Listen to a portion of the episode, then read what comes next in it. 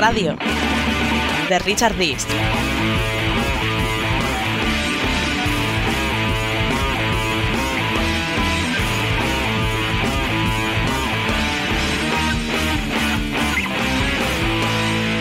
Me enseñaron cuando, cuando entré en el periódico que es muy bonito de hacer, que es el contenido de sensaciones. ¿Crees que volverá a quedar en blanco el Real Madrid esta temporada? Tiene muchas opciones. Lo mismo que dije el año pasado. Yo creo que, por ejemplo, para Europa no le da. El Madrid está saliendo adelante. Tiene pinta de que no le va a dar para llegar hasta el final o para ganar la Copa de Europa. Veremos si jugando con 16 te alcanza para cuando venga el momento de gasolina y poner la sexta velocidad para atacar la Champions. Viendo que no hay cambios, que juegan 14 futbolistas, ¿Será con esto? hay una sensación de que dentro de dos meses este equipo está desfondado. Nuestros oyentes, cuando el Madrid se caiga en abril, por lo menos lo habrán sabido desde octubre. Si el Madrid sigue por este camino, tarde o temprano, va a caer. Si el Madrid guanyes aquesta Champions, és la Champions més injusta de la història de les Champions. Si nos ponemos las grabaciones ahora mismo de enero, febrero, teníamos que, re- que retirarnos. No sé cuántas cosas hemos dicho desde que empezó la temporada y no hemos clavado ni una. Cabalística pura y dura. Cabalística. Aquí estamos haciendo cabalística.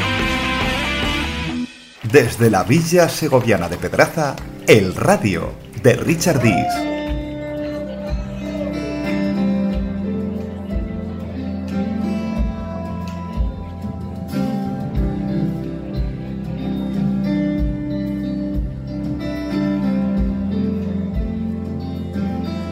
Miércoles 8 de marzo del año 2023. Comenzamos otro programa, un programa más de radio que hace ya el número 2483.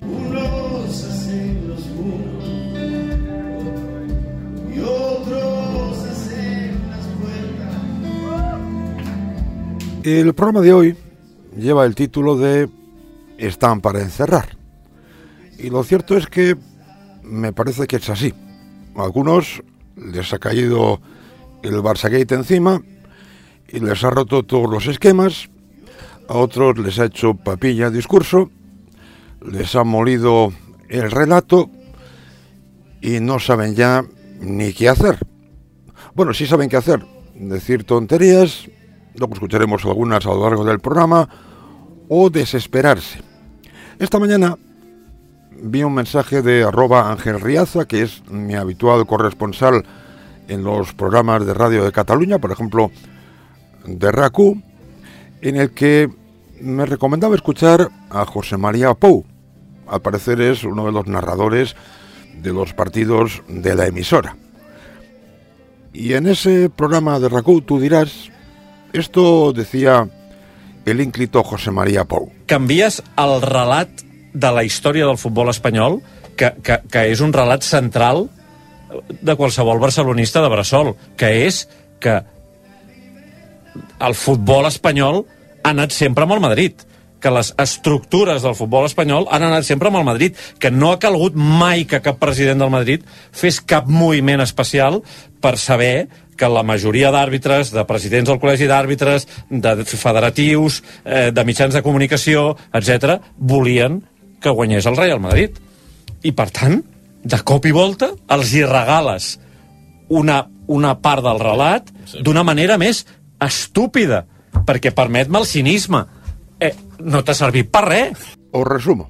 Su gran queja es que con esto del Barça Gate, con esto del Barça Negreira, lo que se ha conseguido de manera estúpida es cambiar el relato del fútbol español porque todo el mundo pensaba, todo el mundo decía que el favorecido por los árbitros era el Barça y resulta que ellos les han cogido ahora sobornando, pagando 7 millones de euros a lo largo de casi dos décadas a Enrique Negreira, el segundo a bordo del Comité Técnico de Árbitros. Y claro, eso es más de lo que pueden soportar. Vale que nos pillen, pero que encima el Madrid salga favorecido, o al menos muchos nos apunten con el dedo de no, no, caramba, pero si iréis vosotros. Y tenemos pruebas.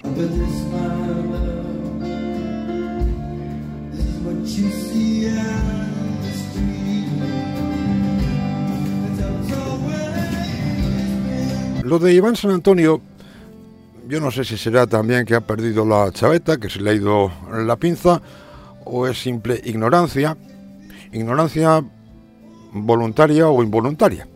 Porque esta mañana en Radio Torino, en a diario, decía esto. No se está acusando al Barça de que haya comprado árbitros para ser favorecido a nivel deportivo. ¿Es así? Es así porque tú lo digas. Porque la querella que plantea la Fiscalía es, entre otras cosas, por corrupción, corrupción en los negocios en el ámbito deportivo. Es decir, precisamente les acusa de eso que tú dices que no les acusa. Ramón Álvarez de Mon. si le están acusando, ¿no? O le quieren acusar de corrupción en los negocios es porque entiende que los pagos que hacía el Barcelona eran con motivo de corromper la competición. Porque eso es lo que explica el delito. Eso es lo que explica el tipo penal. ¿Te ha quedado claro? Pues al parecer no. No, corromper la competición no tiene por qué. O sea, corrupción entre particulares es simplemente corrupción entre particulares para lucrarse ellos. Eso es otra cosa.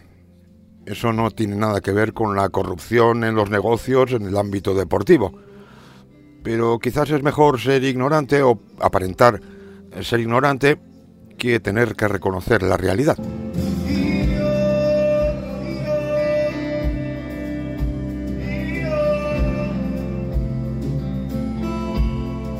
Hoy quiero felicitar por su cumpleaños a arroba Cerverius F, que cumple 38, los mismos que Charles, también conocido en Twitter como arroba David. Y por último, muchas felicidades Zoe, hoy que cumples tres años.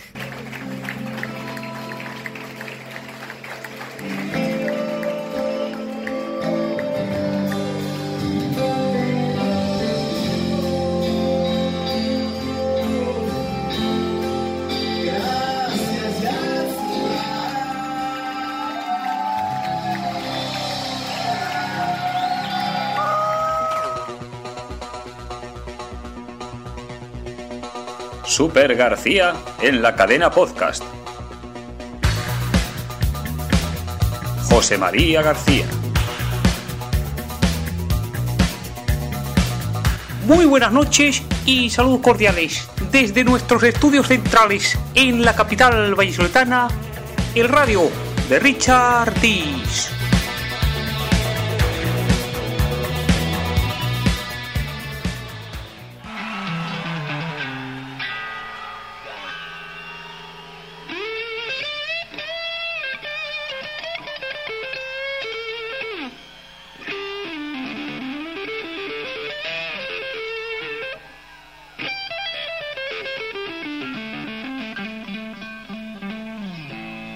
En el partidazo de la cadena Cope, Jorge Javier Castaño dio a conocer la última noticia destapada por el mundo en relación al caso Fútbol Club Barcelona Negreira, que por cierto ellos siguen empeñados en llamar, ellos, así en genérico, no solo en Cope, sino en otros programas, siguen empeñados en llamar el caso Negreira. Por lo visto, lo de Barça Gate lo reservan para aquello de las redes sociales pagadas por la junta directiva del Barça para desprestigiar a gente desafín, incluso algunos de los propios futbolistas, etcétera, del Barça.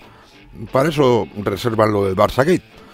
Yo no me cansaré de decir que esto es el caso Fútbol Club Barcelona, que es quien pagaba, Negreira, que es quien cobraba. Pero os decía que lo último revelado por el mundo es esto. Lo que intentó Negreira cuando en 2020 pretendía volver a trabajar para el Barça. Es increíble, ¿eh? En 2020, dos años después de que hubieran cerrado el grifo, de que Bartomeu hubiera cerrado el grifo, Negreira intentó volver al Barça y atención a lo que les dijo. Puedo ayudaros con el bar. Esta es la frase que desvela el mundo de Negreira para ofrecer sus servicios en el año 2020. No estamos hablando del Pleistoceno, estamos hablando de antes de ayer. Negreira en 2020 le dijo al Barça, puedo ayudaros con el bar. Si no estoy equivocado, esta propuesta se produce después de la liga de la pandemia. Ya sabéis, aquellos últimos partidos en los que hubo bastantes decisiones del bar que favorecieron al Real Madrid o reconocieron que las faltas que había sufrido o no el Real Madrid estaban correctamente arbitradas. Y a raíz de aquello es cuando Enrique Negreira se pone en contacto con el Barça para decirles, oye, que os va mal por aquí, yo os puedo echar una manita. Por cierto, atención, pregunta. ¿Quién es el jefe del bar? Clos Gómez. Clos Gómez, uno de los árbitros más significados en favorecer con sus decisiones al Fútbol Club Barcelona. No solo en contra del Real Madrid, sino aquel partido esperpéntico con tres penaltis en 12 minutos a favor del Barça, alguno tan surrealista como el que le costó la expulsión a un futbolista del Sporting porque en un salto dentro del área colocó su mano, y es así, podéis ver las imágenes, colocó su mano en el hombro del jugador del Barça, creo que era Neymar, y pitó penalti. Luego amarilla y luego la calle. Bueno, pero sigamos con esto porque para explicar un poco este asunto del último ofrecimiento de Negreira en el año 2020, hace solo tres años, estaba el ciudadano periodista del mundo, Esteban Urreitieta. Al finalizar la temporada 19-20, en la que se produjeron numerosas controversias arbitrales después de que el Madrid ganara la liga y les añade, eh, les añade a los directivos azulgranas eh, si hubierais contado conmigo os hubiera ido mejor. Si os interesa, contactadme. A esa propuesta el Fútbol Club Barcelona no responde.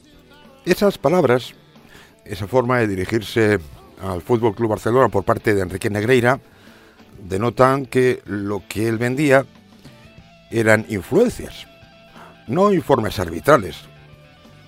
Si tú les dices, oye, que te puedo ayudar con el bar, que os va a ir mejor si me hacéis caso a mí, me contratáis de nuevo, os va a ir mejor con esta nueva herramienta de arbitraje, se contradice con la idea de que solo vendía informes arbitrales a precio de oro. Eso sí, pero solo informes arbitrales. En 2020 estaba perfectamente para decirle al Barça que quería dinero y que les podría ayudar con el VAR y que con él les habría ido mejor después de varias decisiones contrarias al Fútbol Club Barcelona. Yo creo que esto lo que evidencia son los servicios que vendió Negreira o que eh, presumiblemente o presuntamente vendía Negreira durante tantos años. No eran informes. Él lo que, lo que vendía era influencia, directamente influencia sobre decisiones relacionadas con el arbitraje en España. Jorge Javier Castaño decía lo de Negreira estaba perfectamente en 2020 porque eh, seguramente ya sabréis que ahora ha presentado un informe médico según el cual tiene principio de Alzheimer y por ello no él considera que estaría exento de declarar en este proceso. Pero es que eh, fijaos en cómo utiliza las palabras Jorge Javier Castaño para hablar de lo que hacía, no hacía, del poder que tenía o no tenía Enrique Negreira. O es una persona que se creía su propia mentira, o realmente estamos ante alguien que eh, consideraba que podía eh, tener influencia sobre las decisiones del VAR. Estoy hablando del año 2020. Cuando dice se creía su propia mentira, quiere dar a entender Jorge Javier Castaño que en realidad lo que cuentan de que era un florero, con menos autoridad que un chanquete, menos que un conserje de Valladolid, es cierto que todo eran delirios que él tenía en la cabeza y que engañó al Fútbol Club Barcelona. Por cierto, lo que dice después de que pensaba que tenía influencias es más o menos lo mismo. Se creía su mentira o pensaba que tenía influencias. Las tenía o no las tenía. A este respecto, Miguel Rico deslizó una metáfora un tanto escatológica, pero muy significativa. Aquí parece demostrado que el Barça ah, está saliendo de un charco de mierda. La cuestión es si se ha caído, le han empujado o se ha metido solo. En la segunda parte estoy de acuerdo. En lo de que está saliendo, me temo que por ahora se está hundiendo más profundamente. Veremos a ver si al final sale y con qué consecuencias. Para Denis Senabre, como os decía antes, la forma de dirigirse al Barça de Enrique Negreira no era la del que vende informes arbitrales. Casi todo lo que ha sacado el mundo me ha aportado porque lo de hoy eh, lo que te viene a decir es que no son las palabras de alguien que se dedica a hacer vídeos de, de, de informes de cómo pita este, cómo pita el otro. Son Sí. las palabras de alguien que quiere influir o intentar ayudar. Totalmente. Falta saber si el Barça lo buscaba para eso o no. Parece bastante evidente que sí, pero, pero hay que eh, Sí. ir con la presunción de, de inocencia por delante. Y entonces justo en ese momento llega el dramático giro de guion. Inesperado. Bueno, conociendo a estos ciudadanos periodistas, pues no. Aunque uno pensaría que deberían cortarse un poquito. El giro de guion lo inició Guillermo Uzquiano. Es nefasto para dos de los tres supervivientes en la Superliga, ¿eh? que, que den la imagen la Juventus y el Barcelona. Hombre, claro. Se insiste mucho que a nivel europeo, cuando la UEFA entre a valorar toda la documentación que está pidiendo, si no le sancionarán a, ni- a nivel europeo, si Bueno. las ligas española e italiana no le sancionan. Esto último, que supongo que es lo que en realidad querías decir, supongo, porque yo soy así de bien pensado, no requería la primera parte. Lo de que dos de los tres socios que dices que quedan de la Superliga las están pasando canutas últimamente. La Juve en Italia y el Barça en España. Repito, no venía a cuento. O tal vez sí. El silencio del Madrid eh, es, es muy parecido a lo de Ro- Claro, lo mismo. Cada uno tiene Es su guerra. El silencio del Madrid forma parte de las guerras particulares que han salido de este gran río que tiene varios afluentes. Uno es que Florentino eh, no va a decir ni pío porque como está con la porta en la Superliga y como está contra, eh, contra Tebas y tal, y Tebas eh, ha liderado la denuncia, no sé qué, pues ya está. ¿Lo veis? Igual no era tan inocente eso de meter a los dos socios de la Superliga porque así podíamos sacar al tercero. Y por cierto, ¿qué demonios denuncia ha liderado Tebas? Pero si el primer día que habló dijo, esto está prescrito, esto está prescrito. Ah, y sabéis una cosa, esto está prescrito. Barça y Juventus contra el paredón y el Madrid detrás de la pared. Hay que reconocerle a Miguel Rico que al menos no ha dicho el Madrid dentro del armario. Pero ya que citaba a esos tres, fijaos cómo le damos la vuelta a las cosas para que al final resulte que sí, Barça y Juve tienen problemas, pero el malo es el Madrid. Con algo muy importante, que el Madrid, o sea, Barça y Juventus pueden tener de su lado a su masa social. Porque al final están defendiendo lo suyo o, no- o quieren eh, tapar lo que ha podido ocurrir. El Madrid no tiene de su lado a su masa social en esto, ¿eh? Esa es la gran diferencia. La afición del Barça y la afición del- de la Juve quieren que sus eh, clubes solucionen esto como bien puedan y a tirar para adelante. La del Madrid quiere que esto se aclare. Y en tampoco eso hay un clamor, o sea, tampoco, tampoco en la del le va a Madrid? pasar, no le va a pasar nada a Florentino. No, porque- eso no, por supuesto, eso no. Pero se le podrá decir que, Sí, sí, vamos, claro, claro, que- la afición del Madrid quiere que esto se aclare y que Por es la más escandalizada. ¿Lo veis? Resulta que Juventus en Italia, Barça en España, tienen unos líos muy gordos. Centrémonos en lo, de, lo del Barça. Pero su masa social está con su club y con su directiva porque están intentando salir de esto como puedan. Es decir, estás dando por, por buena la idea de que les importa un rábano lo que el club, lo que los dirigentes del club hayan hecho les importa un rábano, lo único que quieren es irse de rositas a como de lugar. Sin embargo, el Madrid, que nada tiene que ver con este asunto, que no está pringado, que no le han descubierto pagando a Enrique Negreira, número dos de los árbitros, durante casi 20 años, resulta que es el que tiene problemas y está mal con su afición porque no dice nada. Caramba, ¿cómo retorcemos las cosas para que al final quede como malo el de siempre? Y ya la puntilla la dio Miguel Rico. Ni pruebas, ni Cristo que lo fundó. Luego se llena la boca hablando de que hace falta pruebas, la libertad de... perdón, la presunción de inocencia y todas esas cosas. Pero suelta esto como quien no quiere la cosa. No pasa nada, pero tendría que pasar porque puede, hay quien pueda pensar eh, que existe cierta complicidad del Sí, Madrid claro. con este asunto. Oye, ¿Cierta complicidad en qué? ¿Qué pasa? ¿Que el Madrid le prestaba dinero al Barça para que pagase a Enrique Negreira? ¿Y se beneficiaban a medias? ¿O qué coño? Miguel Rico.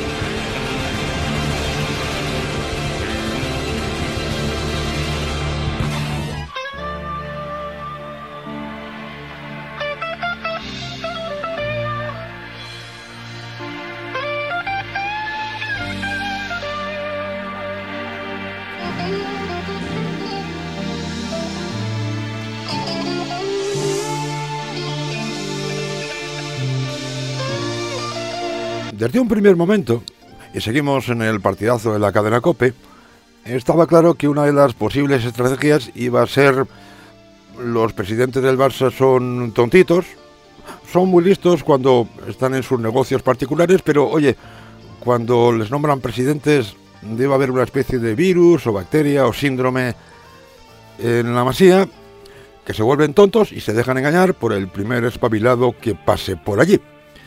Y claro, esto tal vez sea más un deseo eh, que una realidad.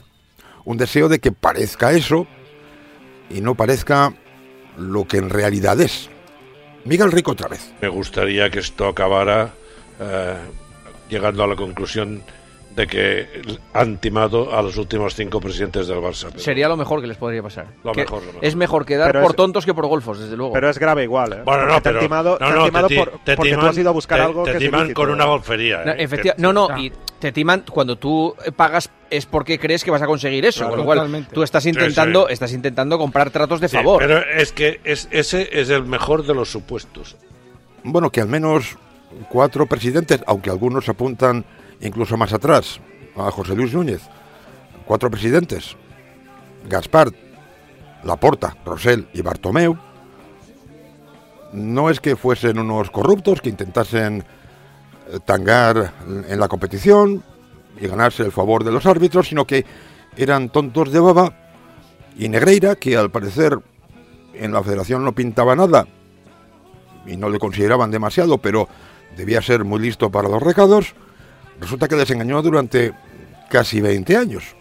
Claro, os lo dije el otro día, es mucho mejor quedar como tonto, como engañado, como pobrecito, que como un corrupto.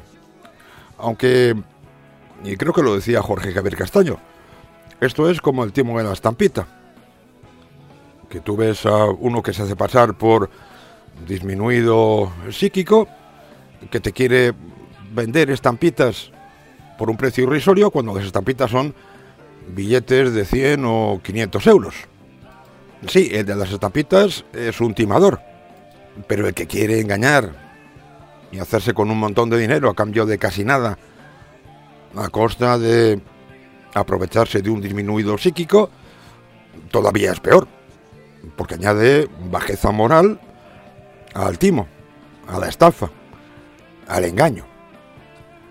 Decían antes lo de la masa social del Barça, eh, que está deseando que el club salga de esta a como de lugar.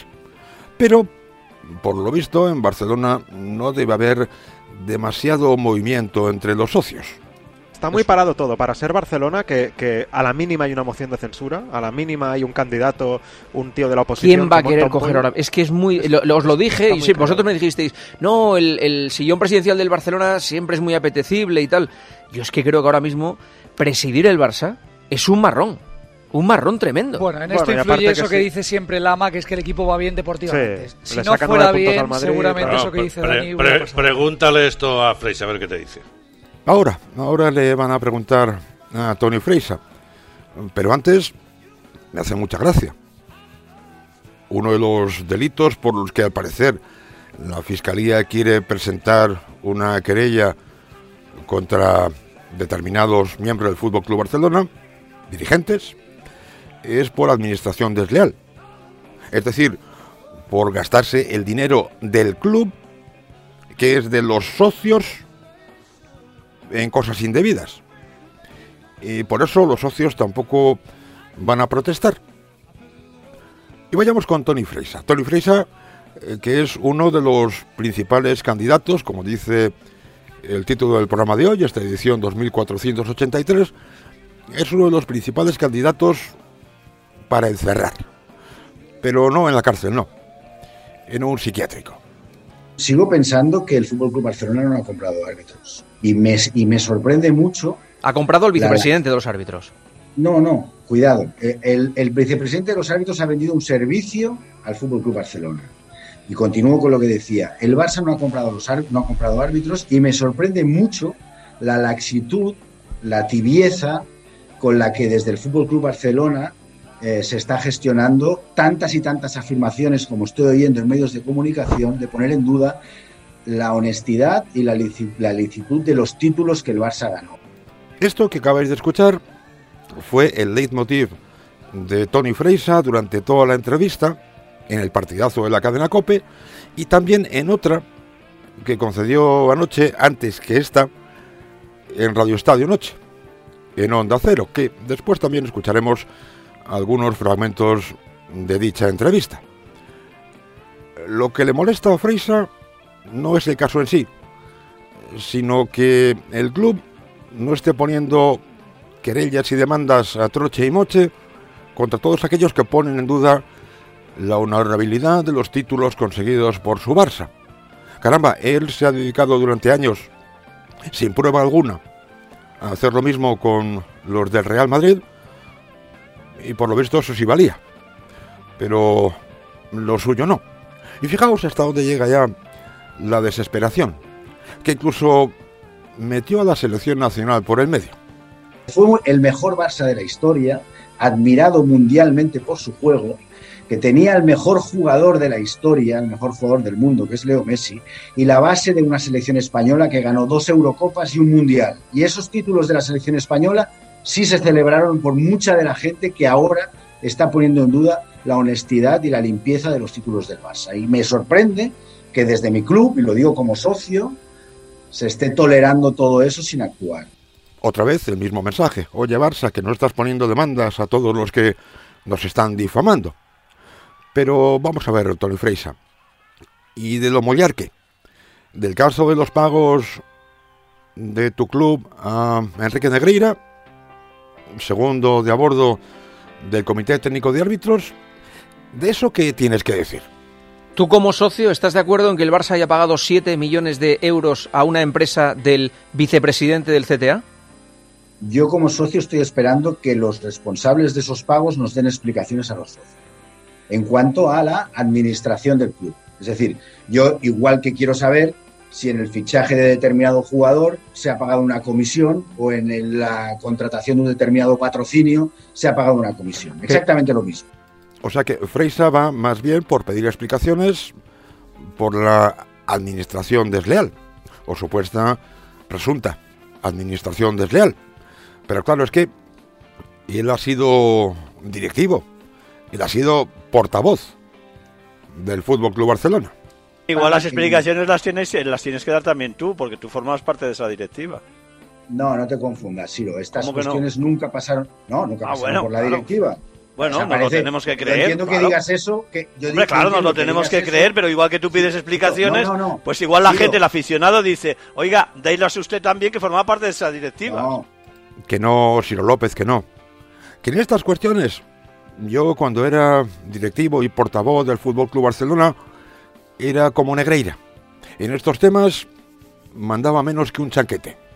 Yo entiendo que digas eso porque no has formado nunca parte de ninguna junta directiva y no sabes que no todo lo que ocurre en un club pasa por la junta directiva, porque ocurren miles de cosas y hay muchas cosas que se deciden en- por el presidente en su despacho y- y lo saben dos personas en el club. Justamente esta cuestión, quienes lo saben bien son los presidentes y por eso echo de menos por un lado, que nos den explicaciones a los socios en cuanto a la administración y por otro lado, que actúen con contundencia frente a cuantos se están dando a entender que el Barça no ganó sus títulos eh, honestamente.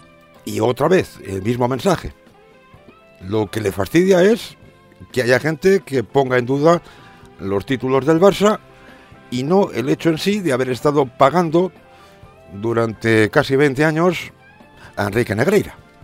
Fijaros que estamos hablando de una denuncia que no está ni, presentada, pero ya se ha filtrado. ¿eh? Desde la Fiscalía esto ya se ha filtrado, porque hay un determinado medio de comunicación que nos ha ido haciendo, dan- dando exclusivas por entregas cada día y ha estado diciendo que cómo es que la Fiscalía no entra, que cómo es que la Fiscalía no entra, porque la Fiscalía tendría que entrar. Y al final, pues eso, lo que te he dicho antes. Pero vamos a matar al mensajero de verdad en pero, este tema. pero No, lo relevante, lo relevante es que se haya filtrado o lo relevante es que se pagaron 7 millones de euros a una persona que no podía cobrar no, ni un no. duro. Que se, haya, que se haya filtrado es un dato que cada uno podrá interpretar como quiera. Venga, echemos un poco de gasolina al incendio de la conspiración de alguien nos roba. Ya sabemos quién, claro.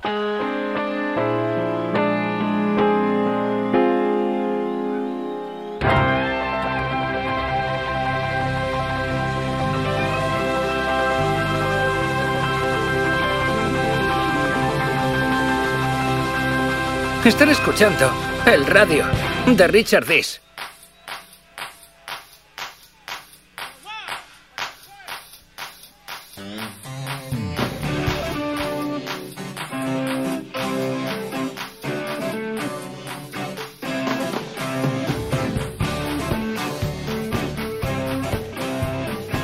Seguimos en el partidazo de la cadena Cope, seguimos con esa intervención a veces surrealista de Tony Freisa, de quien uno podría pensar que espera explicaciones de los dirigentes de su club, actuales y pasados, sobre los pagos a Enrique Negreira. ¿Por qué? ¿Y para qué? Pero ya estáis escuchando que la preocupación de Tony Freisa es muy otra. A pesar de que él es socio y muy significado, porque incluso en las últimas elecciones se presentó para que le eligieran presidente. He hecho mucho de menos que el Fútbol Club Barcelona sea contundente frente a quienes están poniendo en duda. A lo mejor es que no puede. De los títulos a lo mejor es que no puede. Bueno, yo creo que sí que se puede. Yo Bueno. estoy leyendo y escuchando una serie de cosas. Pues la porta, una cosa, la que porta. si de mí dependiera. Sí, sí, pues te voy a decir una cosa, la porta no es sospechoso de quedarse agazapado o con miedo, ¿eh? ya, es todo lo contrario. Me, me extraña, sí, sí, coincide, en eso coincido contigo. Mm, eh, El, se- el presidente Laporta tiene carisma y liderazgo para defender al club y creo que aquí está siendo demasiado tímido. O sea, no pido explicaciones, lo que pido es, una vez más, y ya van no sé cuántas y las que todavía quedaban, pido que defiendan al club de los pérfidos ataques de sus enemigos ancestrales. Y claro, uno podría pensar, como supongo que hizo Ciro López, que si no se defienden públicamente, igual es porque no pueden. Bueno, pues esto lo dijo, y escuchad la delirante respuesta de Miguel Rico, otro candidato a la camisa de fuerza. ¿Sabes cuál es el problema, Freixa? Que es que tiene eh, eh, difícil defensa al club.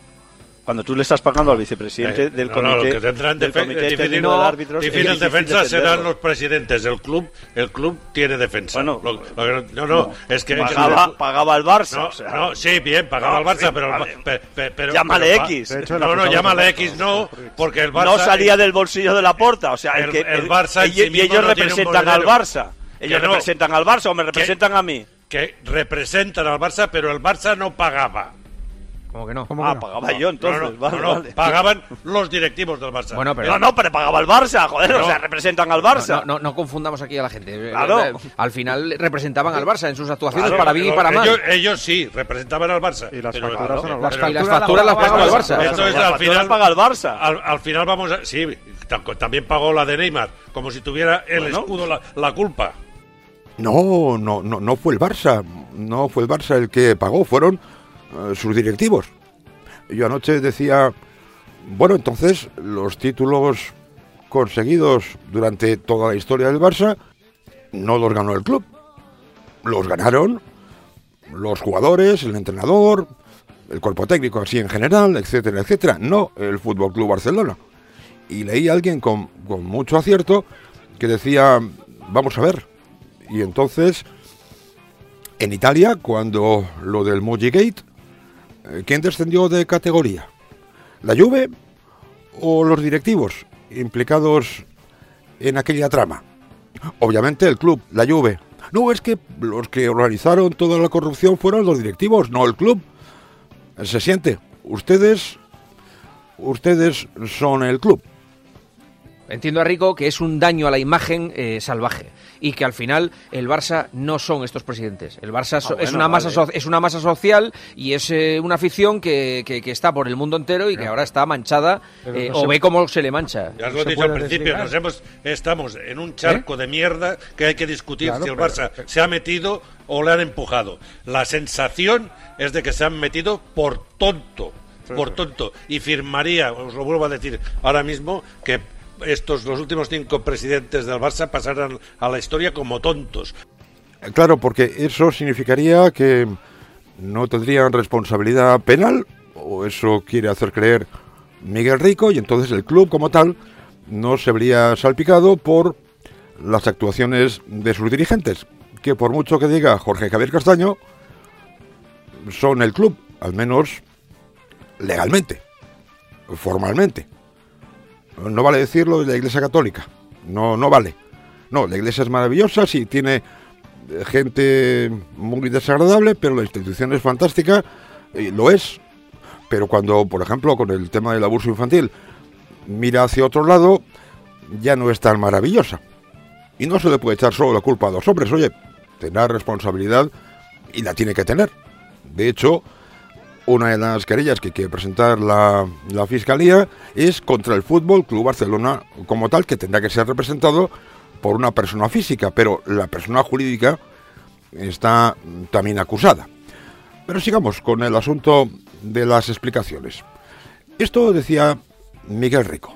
La porta por lo menos tiene que explicar por qué les pago más, tú. Claro, esto, claro, esto, esto claro, lo puede totalmente, explicar. claro. Esto, esto lo puede explicar. Es que. Bueno, pero es que esos son los socios del Barça también los que pueden pedir explicaciones. Sí, sí, ¿eh? sí. O sea, Natura- que- los que quieren, No, los que, los que pueden. Freisa las, está. Freisa las está pidiendo ahora. Freisa las está pidiendo. Quiere explicaciones. Y quiere, supongo, Freisa, que te interesará saber por qué esos informes costaban ciento y pico mil y acabaron costando quinientos y pico mil, ¿no? ¿Qué tenía que decir Tony Freisa sobre esto? O sea, una cuestión es la administración, la conducta que puede ser susceptible de ser enjuiciada como administración desleal, es decir, he gastado más dinero del que ese, ese servicio vale o he gastado dinero en algo que no es la actividad del club, que eso es lo que yo pido explicaciones como socio, lo pido y como he dicho antes, lo pido también cuando se paga una comisión a un agente o cuando se paga la comisión por un patrocinio. Eso está muy claro, es lo que estoy pidiendo. Es decir, a Freisa le importa lo de la administración desleal. Pero ¿y lo otro? Lo de la corrupción continuada en los negocios en el ámbito deportivo. Eso ya le importa más bien poco tirando a nada y menos todavía. Lo otro, que es lo que se ha utilizado desde determinados altavoces para poner en duda eh, la honestidad del Barça, es lo que yo no necesito ningún tipo de explicación, porque estoy convencido que el Barça no ha comprado ningún árbitro y que aquí no ha habido ninguna cuestión que ponga en, en- en Pero es un peligro acto de fe. la- Sobre el otro no, no pregunto. A mí me importa lo que se ha pagado indebidamente. ¿A quién? ¿A quién ya eso me tiene completamente sin cuidado? Pero es que no es así. No es lo mismo pagar informes de lo que sea a precio de oro a Pepito Pérez, que nada tenía que ver con el Comité Técnico de Árbitros, que pagárselos a Enrique Negreira. Número dos, del Comité Técnico Arbitral. Tú dices, yo como socio quiero que me expliquen la administración irregular o desleal del dinero. Pero dentro de esa petición de explicación, supongo que será a quién se le paga. Efectivamente, porque si yo tengo una asesoría y me pagan a mí, y porque por la razón que sea me pagan un precio fuera de mercado, yo nada tengo que ver con los árbitros, pero Enrique Negreira sí. Y antes de escuchar la respuesta de Tony Freisa, tenéis que tener en cuenta que este individuo, sí, sí, Tony Freisa, es abogado. Abogado, abogado. Sí, sí, abogado. Se le ha pagado a una empresa qué? que No. administrada, administrada por el señor Enrique Negreira. No puede, no, pu- pues eso no se puede hacer. No se Ah, ¿no puede. se puede? No. Por el vicepresidente No. del Comité Técnico de Árbitros. No, ¿te parece pero- ético y no normal? puede el Barça Pero pagarle al vicepresidente de los árbitros. A una empresa o a que no de verdad, que no, es que no se puede. No se puede contratar un servicio. A una a, a los árbitros no. Al vicepresidente No debe el Barça. De Es una empresa, es una sociedad mercantil. Sí, una No sociedad mercantil del vicepresidente de los árbitros, que no se, no debe contratar con el Barça, ni él ni el Barça. Éticamente. Claro, Tony, es que no me queráis. Ah, ética- éticamente, sí, sí, éticamente cada uno tendrá. Como yo doy por supuesto que Tony Freisa no es un gilipollas, que Tony Freisa no es un imbécil, solo puedo deducir que esta pasada madrugada en el partidazo de la cadena Cope le interesaba aparentar, en este momento al menos, que era un perfecto cretino. ¿Te parece correcto que el Barça negocie, eh, eh, compre servicios al vicepresidente de los árbitros? ¿Es correcto Esto- en un esto- sistema democrático? esto ya te lo dije, te lo dije el primer día. Me parece un error de quien ha decidido contratar esta empresa. Un error. ¿Por qué? Porque llevamos un mes con el, con la historia esta y venga y ahora esta entrega y luego la otra y luego la otra y aprovechando la gente para poner en duda la honestidad de los títulos del mejor equipo de la Pero ¿qué historia. es? Aprovechando la gente, algo que han hecho los directivos, los presidentes, quien sea, de tu club, del Fútbol Club Barcelona. Y en una de esas etapas tú eras directivo del Fútbol Club Barcelona. Échale la culpa a ellos, no a la gente que duda. Eso, pedirle la responsabilidad a los que han pagado a, No se hubiera puesto en duda si no hubierais pagado al vicepresidente. o sea, esa, eso es responsabilidad de, de los que han pagado. se, pone, se pone en duda porque estáis locos por No, no, hombre, que no, que no, que no, que no. Y eso lo dice alguien que habitualmente pone en duda hasta los resultados en los partidillos de entrenamiento del Real Madrid. ¿Sabes los que, os habéis vuelto locos sin ninguna prueba diciendo que al Madrid le han regalado Copas de Europa y le han ganado ligas? Sois muchos de vosotros. Esos sois los que habéis puesto en duda sin ninguna prueba. O sea, lo que se está diciendo ahora es que no es ético lo que ha hecho el Barcelona, ya está. O sea, que después el Barcelona eh, seguramente hubiera podido ganar. Es que son tan tontos, y eso lo dije ya hace un tiempo, que el Barcelona seguramente no hubiera necesitado de pagarle a este individuo. Pero de esta manera se podría tener un colchón de seguridad. Y los que han generado que haya esas dudas de que por qué en dos años y medio no se le ha pitado un penalti a favor al Barça, pues es que, se demuestre que le habéis pagado al vicepresidente del comité arbitral. que es casualidad que en dos años y medio no lo pues será. Porque no olvidemos al que le han pillado pagando una millonada Enrique Negreira, número 2 del Comité Técnico Arbitral. Al que le han pillado es al Fútbol Club Barcelona, no a ningún otro. Por mucho que Tony Freisa se empeñe en resucitar el pasado. Ahora te voy a recordar una cosa. ¿Tú recuerdas un presidente del Comité Técnico de Árbitros que se llamaba José Plaza que dijo, mientras yo sea presidente, el Barcelona no va a ganar ninguna liga? No, eso no lo dijo él, eso, eso lo dijo ah, un tal Camacho, eh, eh, poniéndolo en boca de, José Plaza. Eso no lo dijo José Plaza, lo dijo un exárbitro, un exárbitro dijo eso, pero no lo dijo Plaza. Es, verdad, pero pasó, pasó. Bueno, pasó, pasó, lo dijo Camacho. Sí, no, no, no, la realidad es que... Que lo había dicho Plaza. Sí. No, la realidad es que la ganó, con Plaza ganó la Liga también el Barça. Y, y continuó. Y, bueno, pero la ganó. Fijaos hasta dónde se remonta Tony Freisa. Hasta mediados de los años 70. Sí, sí, mediados de los años 70. Luego lo escucharemos que todavía retrocedió más en el tiempo, pero antes, ¿hasta dónde llegará ya la desesperación, los rasgos de, locura, producto de esa desesperación, que al final llega, llega hasta a confesar aquello que estaba negando hasta ese momento.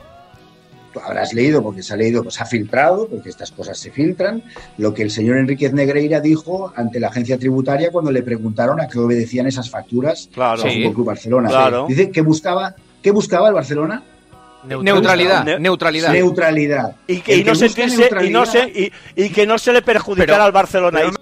es decir, para establecer la idea de que el Barça lo que hacía era, digamos, defenderse de un statu quo que favorecía al Real Madrid, el avispado abogado Tony Freisa está reconociendo que el Fútbol Club Barcelona pagó al número dos de los árbitros, Enrique Negreira, para conseguir, entre comillas, muchas comillas, neutralidad arbitral. Está reconociendo que le pagó para que le tratasen mejor. Está reconociendo que le pagó para que se alterasen los resultados de los partidos con tus propias palabras. Repito, Tony Freisa es abogado. Y ahora viene la resurrección de un cadáver de hace bueno, 53 años.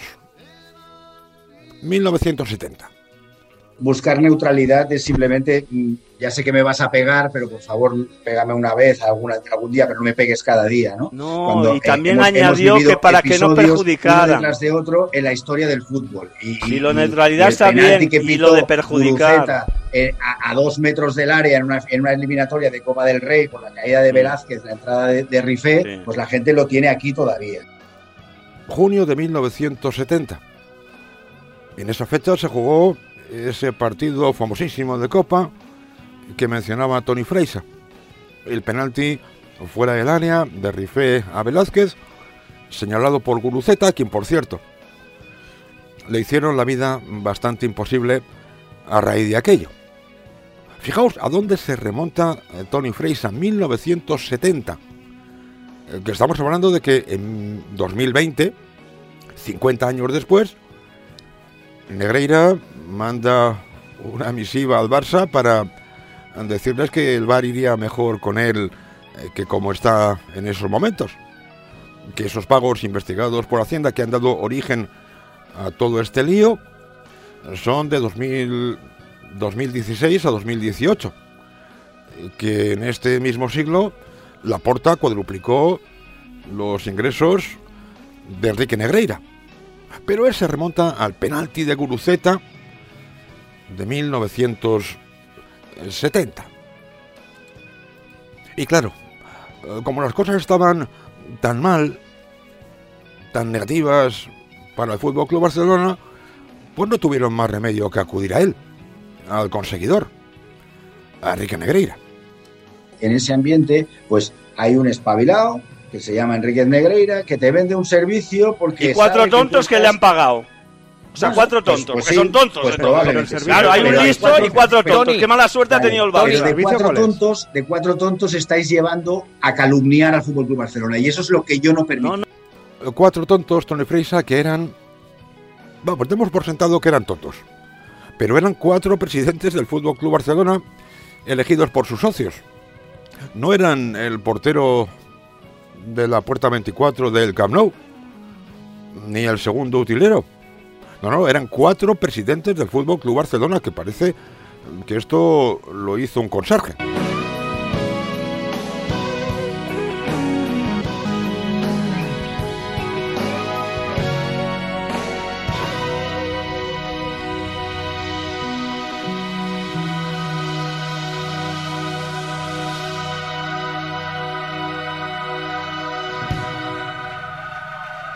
Show me money. Ya tienes a tu disposición los productos oficiales de El Radio. Variados diseños y colores en camisetas, polos y también sudaderas. Para hombres, mujeres, niños e incluso bodies para bebés.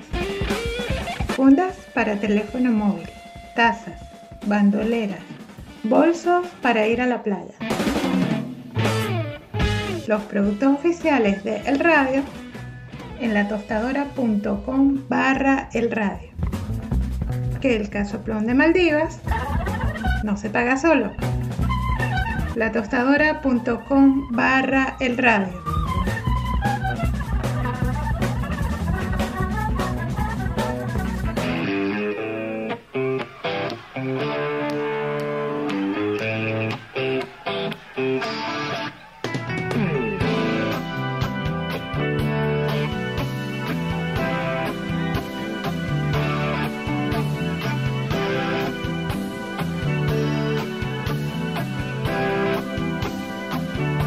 Sigamos adelante en este programa 2483 y ya dejamos atrás el partidazo de la cadena COPE para ir a Radio Estadio Noche, donde como os he comentado antes y previamente a la entrevista o a la conversación, charla o como le queréis llamar, de Tony Fraser en el partidazo, Aitor Gómez entrevistó a Tony Freisa en Onda Cero. Yo creo que es una decisión eh, inadecuada la que se adoptó en su momento de recibir asesoramiento de quien a la vez era vicepresidente del colegio del Comité Técnico de Árbitros, pero de lo que no tengo ninguna duda es que el Barça nunca ha, comprado árbitros.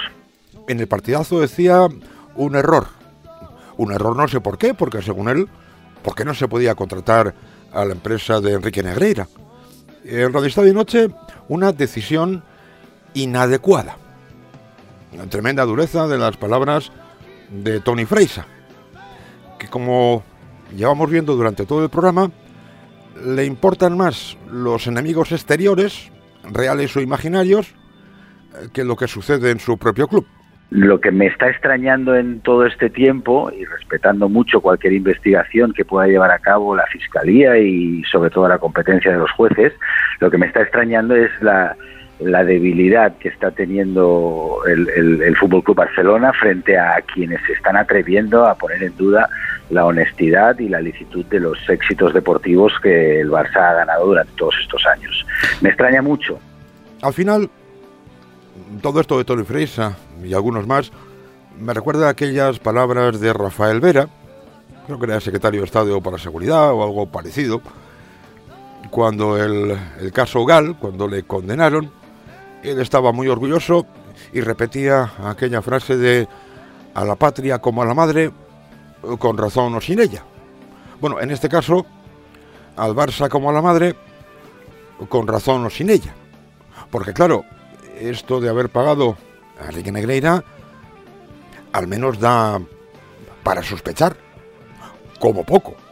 Pero conocer que el Barça lleva años pagando a alguien que era vicepresidente de, de, los árbitros y que la única explicación que conocemos hasta ahora era por asesoramientos arbitrales verbales y que por eso casi se pagaran 6,6 millones de, de euros, entenderá que por lo menos lugar a la duda y a la sospecha da. Sí, sospecha, pero tampoco vamos a exagerar, Aitor. Y ya digo que es una contratación inadecuada que merece muchas explicaciones y estoy pidiendo que esas explicaciones las den quienes han tenido conocimiento de todo ello, que deduzco que tienen que ser necesariamente los respectivos presidentes.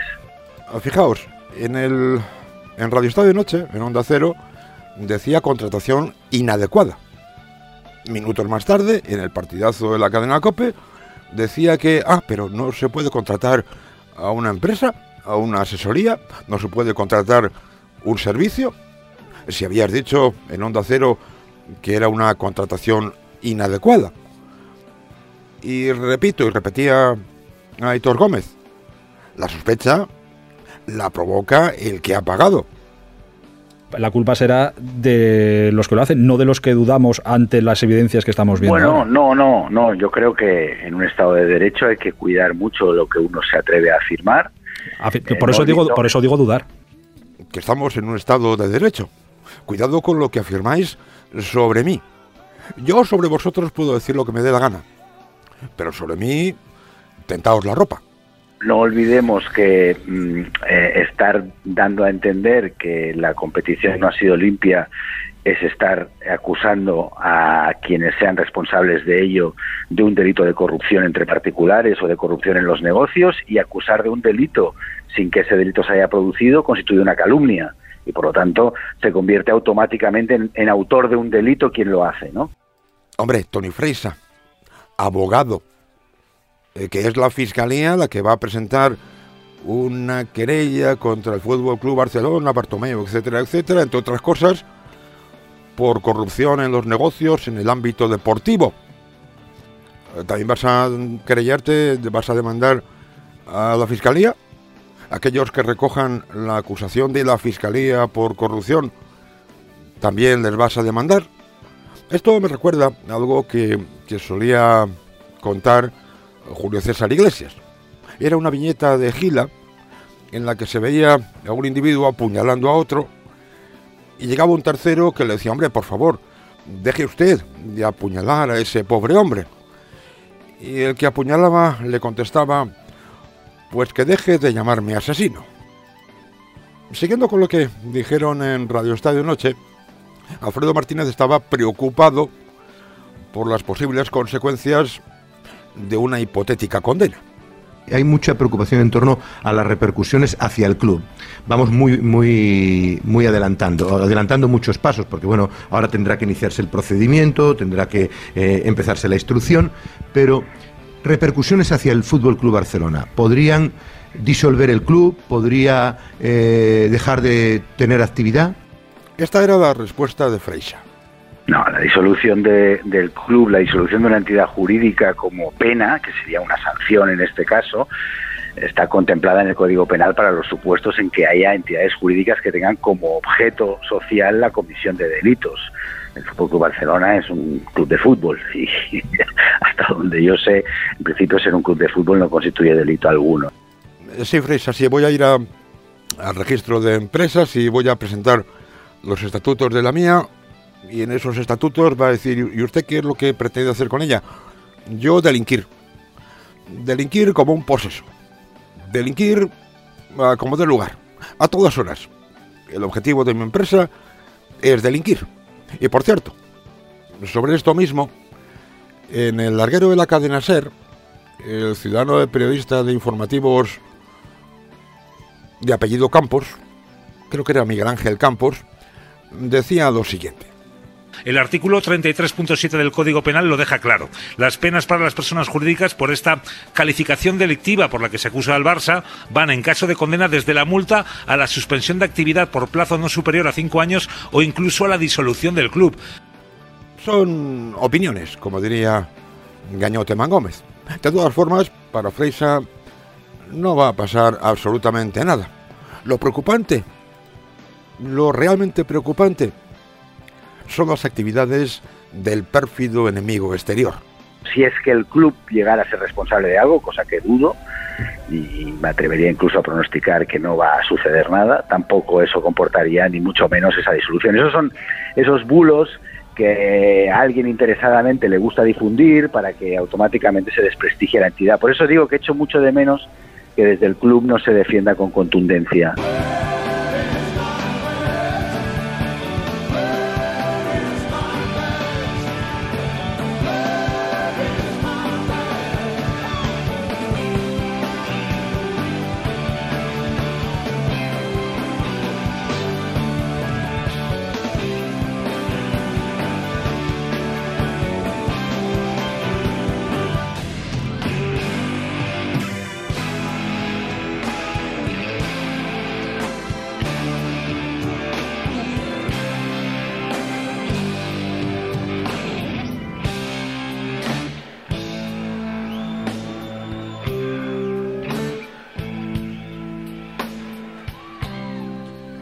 Está claro que mm, Tony Freisa, antes de comparecer tanto en Radio Estadio como en el partidazo de la cadena Cope, eh, tenía el guion muy bien aprendido. Ese asesoramiento, si es que no hay constancia tampoco de asesoramiento alguno. Hemos preguntado a, a, todas las partes que han pasado por el Barça, a entrenadores, a jugadores el otro día.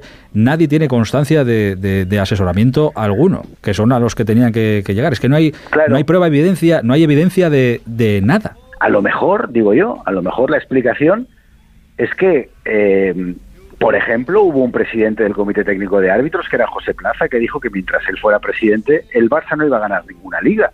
Entonces, a lo mejor, con esos precedentes, el que llega allí dice, bueno, voy a, voy a intentar mmm, tener buena relación y aparece un tal Negreira, como puede aparecer un tal quien sea, que diga, no, no te preocupes, si yo ya me relaciono bien con ellos y te puedo ayudar y al final te asesoro.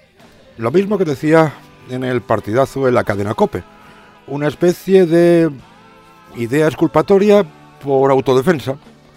Como los malvados de la meseta estaban comprando árbitros a troche y moche, los tenían a todos en el bolsillo, nosotros nos teníamos que defender. Y por eso pasó lo que pasó. Por eso Godal decía aquello de cultivar relaciones que nos han llevado a tener un excelente saldo arbitral. Por eso Perrín, otro ex directivo del Fútbol Club Barcelona, decía en una conversación con Sique Rodríguez, no, yo no sé si esto se pagó, pero oye, si se pagó me parece me parece fantástico. Era lo que había que hacer. Porque usted es periodista y no sabe lo que es mandar y estar en el día a día de un club. Es decir, están reconociendo están reconociendo de facto que se pagó para lo que se pagó, para influir en los árbitros, pero luego, luego se regalan las vestiduras cuando alguien se lo dice. Usted eh, compra la, la, versión, que es la única que tenemos hasta ahora, pero compra la, la explicación de, de Laporta de que esto es una conspiración desde, desde Madrid para atacar al Barça ahora que está en un buen momento deportivo y que Tebas eh, odia al Barça y que por eso todo esto y toda esta historia. En el Fútbol Club Barcelona recientemente hemos vivido como un expresidente, Sandro Rosell, ha estado dos años en la cárcel, en prisión preventiva, y después ha sido absuelto. O sea, estamos un poquito... Sí, pero nada, tiene que ver, nada tiene que ver con esto. No, no, no, es otro asunto totalmente distinto, pero en el Fútbol Club Barcelona, mm, digamos que mm, mucha suerte con las actuaciones de la Fiscalía y determinadas investigaciones no estamos teniendo, por decirlo así, ¿no? En comparación con, con lo que pueda pasar en otros clubes. Pobrecitos nosotros, que tenemos muy mala suerte, eh, que hacemos cosas y caramba, nos pillan.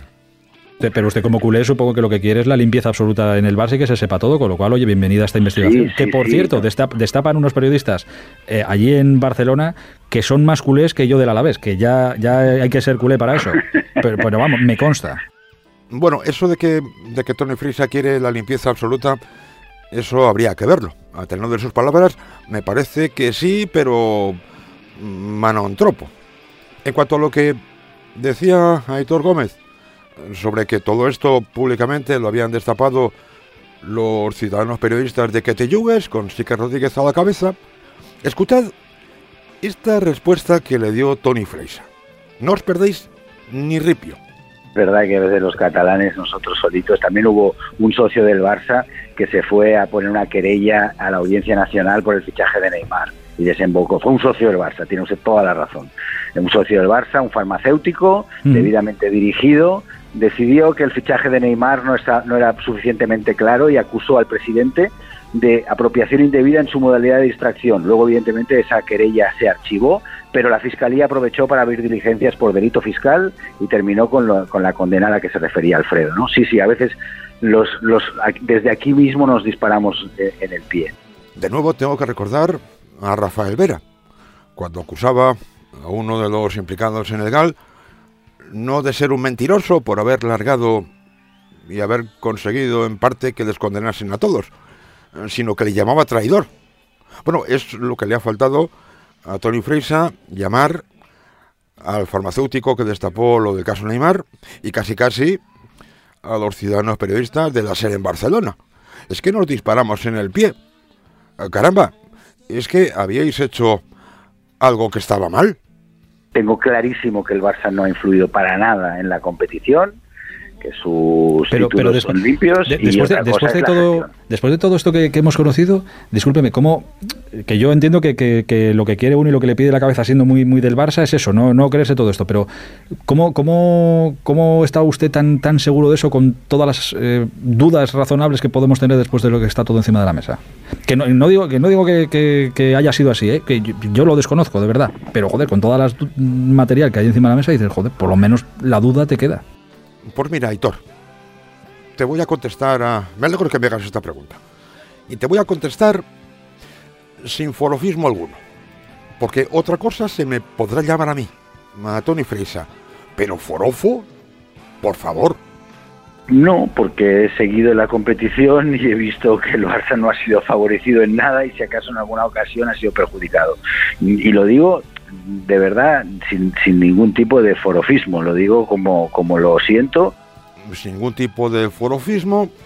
Tony Fresa dijo, con ocasión de aquel clásico de los dos penaltis a Rafael Barán, más otro que hubo por allí por otra falta, creo que fue a Cristiano Ronaldo, para él ningún penalti de aquellos había sido. No, Lenglet había impactado con sus tacos en el muslo de Barán dentro del área, pero en una acción involuntaria, yendo en busca del balón que estaba a la altura de la cabeza del defensa del Real Madrid. Pero lo decía eh, sin forofismo alguno. No os vayáis a pensar. Y claro, pasar de no beneficiado a perjudicado es un triple salto mortal con doble tirabuzón y caída con rotura de columna vertebral, porque, oye, con tantos perjuicios que ha padecido el Barça, según él, a lo largo de todos estos años, caramba, cuando tienen que tirar de casuística, solo se acuerdan de dos en esas temporadas recuerdo, podríamos aquí sacar muchas jugadas y muchas situaciones, ¿no? La liga que, que, se pierde en, el último partido frente al Atlético de Madrid en un gol legal que se le anula a Messi. Eh, recuerdo un gol en el Benito Villamarín que entra el balón dos metros y, y no se concede gol. Lo mismo en Valencia. Claro, son, son ejemplos claros de que, hombre, si resultara que el Barça estaba comprando árbitros, podríamos decir que le estaban estafando, ¿no? Porque se le estaban... Ahí se cortó. Yo creo que la línea telefónica ya directamente no podía soportar más y se suicidó. Y tuvieron que buscar otra. Mientras tanto, hablaron Aitor Gómez y Puñales Martínez, que recordó otros agravios arbitrales sufridos por el Fútbol Club Barcelona. Todo casualidades, pero que en ese intervalo de 16-18 es cuando coincide, coincide, oye, porque, porque coincide, es así. Eh, creo que el Barça no tiene ningún penalti en contra. ¿Coincidencia? Pues bueno, pero también puede ser. Puede ser, conceder un gol que entra un metro y medio en el campo del Betis, pierde la liga. Puede ser, puede ser. Ah, caramba, que no, que no eran otras, otras afrentas arbitrales, que eran exactamente las mismas, la de Villamarín, que por cierto ya repetí una vez más el otro día, que aunque hubiesen ganado aquel partido no habrían ganado la liga porque la diferencia fue de más de dos puntos, y el famoso gol anulado por Mateo Ulaoz a Leo Messi en el último partido contra el Atlético de Madrid, empate a uno final con gol de Godín, y el Atleti se llevó la liga. Años y años y años, y se acuerdan de eso, de Guruceta. Y oye, no salió el penalti de Pepe en Elche de puro milagro. Si el Barça estaba comprando árbitros, pues le estafaron los árbitros al Barça porque estaban, estaban cobrando y encima le estaban perjudicando, ¿no? No digo que le perjudicaran voluntariamente y conscientemente, evidentemente, porque el error arbitral está forma parte del día a día. Pero eh, tengo eh, evidencias para estar convencido de que el Barça no ha comprado árbitros nunca, esto es evidente. Ah, caramba, caramba. Perjudicado, pero no conscientemente, porque son errores arbitrales. Cuando has tenido que hablar de errores arbitrales mm, a favor del Real Madrid, reales o supuestos, siempre has deslizado que todo aquello era por lo que era. Si te has remontado a José Plaza, si has dicho que el Barça pagó como autodefensa porque el statu quo arbitral era favorable al Real Madrid y había que contrarrestarlo había que defenderse de aquella situación. Pero en tu caso no, en tu caso ahora te interesa decir que eran simples errores. Y como Tony Freisa fue directivo en la época en la que se pagaba a Enrique Negreira, Aitor Gómez le hizo esta pregunta. Si usted lo hubiera sabido, que me ha dicho que no conocía la historia de todo esto, si se hubiera llegado a enterar, ¿hubiera puesto el grito en el cielo dentro del club? Iba a decir que la, respuesta de Tony Freisa a esta pregunta de Aitor Gómez fue tibia. Pero tibia sería decir que fue demasiado vehemente. Hombre, hubiera preguntado mm, por qué motivo estábamos pagando las cantidades que estamos pagando y dependiendo de cuál fuera la explicación que me dieran, pues mm, obviamente hubiera dicho lo que yo pensara que era mejor para el club. Es decir, Tony Freisa en ningún momento se plantea Oye, me entero de que estamos pagando al número dos de los árbitros y mi interés es saber por qué se le paga. No digo, oye, ¿no os parece que queda como poco mal que estemos pagando a un, digamos, juez o al jefe de los jueces que nos están juzgando todos los fines de semana? ¿No penséis que queda mal? ¿Que es un poco raro? ¿Que nos pueden tirar de las orejas si se enteran? No, no, él lo que habría preguntado es, oye, ¿y por qué se le paga a este individuo? No cuestiona que se le pague, sino simplemente, ¿por qué? ¿Qué motivo hay para pagarle? Y si no se enteró en su día, pues en la actualidad, por lo visto, tampoco tiene mucho interés en enterarse en todos estos días ha, eh, hablado con, por ejemplo, con, no sé si con Bartomeu o con Rosell, que sé que, mantenía buena relación con, él, para preguntarle, Sandro, ¿tú sabías toda esta historia? Tony Freisa, permitidme un pequeño chascarrillo, es como las integrantes de la familia Campos. Sí, María Teresa Campos, sus hijas Terelu, Carmen Borrego, también su, una de sus nietas, Alejandra, que aparece por la tele de vez en cuando sin saber hacerlo con un canuto, pero ahí aparece y creo que tiene una columna en ABC o tenía. Bueno, pues esta familia tiene de vez en cuando problemas gordos, pero nunca hablan de ello. Oye, ¿y qué te ha dicho tu hermana sobre esto? Ah, no, de esto no he hablado. Oye, pero que es un tema muy gordo y ¿por qué no hablas con ella? ¿Por qué no le preguntas? Ah, no, no. Es que nosotros de esto no hablamos. Bueno, pues exactamente igual que Tony Fraser con su amigo del alma Sandro Rosell. Sí que hablo, he hablado con Sandro, pero de esto no, no he hablado porque, porque me imagino que, que tampoco la respuesta, o sea, es evidente que él lo sabía. O sea, para que, para que me mientan, mejor no pregunto. Bueno, no es que me mienta, es que, es que no tengo ninguna duda de que si el Fútbol Club Barcelona está realizando unos pagos de esta naturaleza, el presidente lo sabe. O sea, no, no, no, es imposible que el presidente no lo sepa. Es decir, el tema más importante, más grave, que podría ser de una trascendencia gravísima para el Fútbol Club Barcelona si al final es condenado. Oye, ¿y Tony Freisa no habla con Rosell, que es uno de los implicados en los pagos Enrique Negreira? No le pregunta. Aunque sea para, para decir, después, mira, no, no te puedo contar lo que me ha dicho. ¿Alguien se lo cree? ¿Realmente alguien se cree que, que Tony Freisa no ha hablado con Santo Rosell? Lo que dice es, no he hablado con él para no tener que mentir. Exactamente igual que las integrantes de la familia Campos.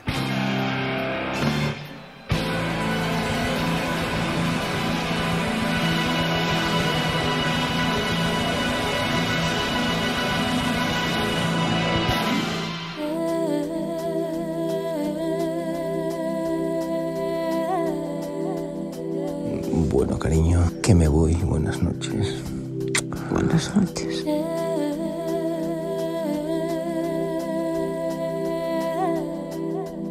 Que me voy a oír el radio. No, cariño, no es el radio, es la radio. No, es el radio de Richard Dis. Broken-hearted, I wonder of my. He is my light horseman. In the wars he was slain. Hasta aquí llega, hasta aquí ha llegado el programa de hoy, esta edición 2483 del radio. En cuanto a la música, pues mira, como mis asociaciones mentales son un tanto extrañas, y teniendo en cuenta que hoy es el Día Internacional de la Mujer, para mí siempre será el Día Internacional de la Mujer Trabajadora, que por cierto, se celebró por primera vez en Estados Unidos hace más de un siglo, como apoyo y reivindicación de unas trabajadoras de la industria textil que estaban en huelga. Pues para empezar he puesto una canción que se llama Muros y Puertas, que ya hemos escuchado aquí en la versión de su autor, Carlos Varela, acompañado por Dave Matthews. En esta ocasión es Carlos Varela eh, con Jackson Brown, eh, que por cierto es quien hizo la traducción de la letra de la canción al inglés. Una actuación en Nueva York el 26 de junio del año 2018. Para terminar, lo que está dando ahora es un grupo íntegramente formado por mujeres. Se llama Cherish the Ladies y su líder es eh, Joanny Madden, una flautista nacida en el Bronx, en Nueva York, aunque se dedican a la música celta. La canción se llama The Bonnie Light Horseman. No he encontrado una versión en directo, así que he puesto la del disco Threads of Time del año 1998. Es su octavo disco de 18 que ya tienen publicados. Y en el medio, pues la petición que me hizo arroba Cerverius F. Eric Clapton. Bueno, me pidió Eric Clapton eh, Dire Straits y no me acuerdo quién era el quién era la otra petición. Ah, sí, Roger Waters. Bueno, me he decidido por Eric Clapton, creo que creo que hace más tiempo que nos suena aquí en el programa, en un fantástico concierto en Boston el día 20 de noviembre de 1986. Y nada más, os espero mañana jueves, si queréis, aquí en el radio. Mientras tanto, disfrutad de la vida, sed muy felices y tened cuidado. Since my light horseman in the wars he was slain.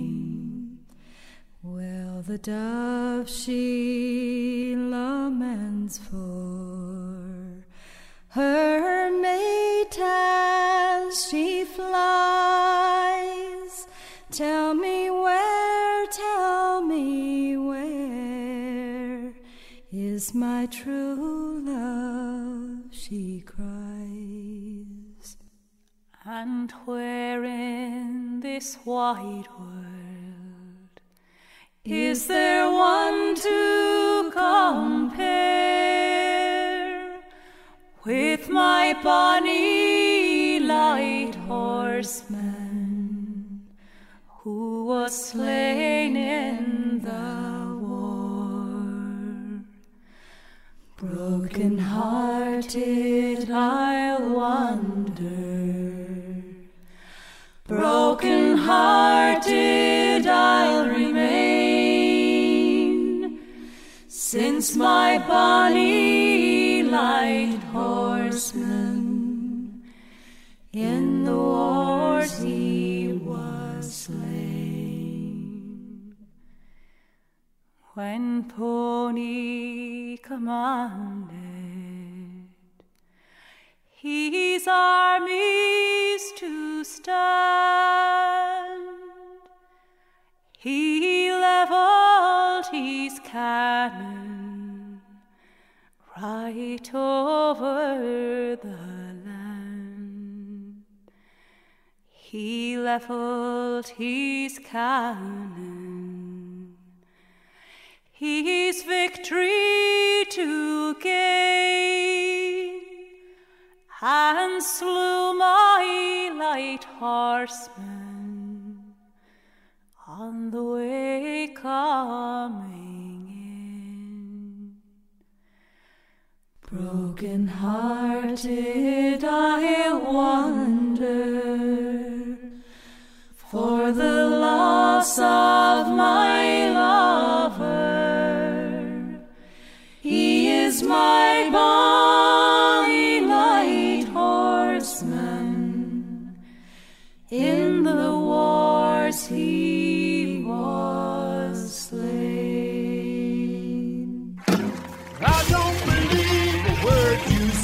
Está en decadencia la religión del florentinismo y por la misma razón el Madrid necesita otro presidente. El juego del Real Madrid ha dejado más allá de títulos bastante que desear. Ellos quieren ganar, coleccionar titulitos y les, ha- les da lo mismo, François, como jueguen. Está aburrido el Madrid, tiene razón. El, que el está club, aburrido. la no- las noticias, Sí. digo, no aburre el Bueno, juego, mejor, no, no, mejor, estoy mejor. diciendo que, que no hay nada, digamos, mí, muy destacable, no hay, no hay incendio. No le interesa a nadie. O sea, no pasa nada en ese club. Es aburridísimo. Incluso dentro de un propio club, pues que, que haya tiros entre unos y otros. Eso es, bueno, no sé, no sé si hay algo mejor que eso. Para mí es una buena noticia que el Madrid sea un club aburrido, no para la prensa. Somos periodistas, Juanma, estamos buscando el morbo. Eh, El Madrid está muy gestionado. No, el Madrid tiene una fábrica de billetes. No tengo distinto discurso, son dos discursos que pueden ir paralelamente, pero son para distintos escenarios y para distintos públicos. Yo creo que el humo a la gente le gusta. La gente quiere jugadores, claro, pero no, Claro no que lo quiere. preparado para la verdad. ¿Pero cómo se puede ir con la verdad? La No verdad es. España, hombre. Tú dame pano y con- si ya pasó hambre, ya, ya robaré Ya, después. pero- con 62, 63 años que va a cumplir Ancelotti, me parece que para entrar a un equipo de exigencia del máximo nivel ya no te da.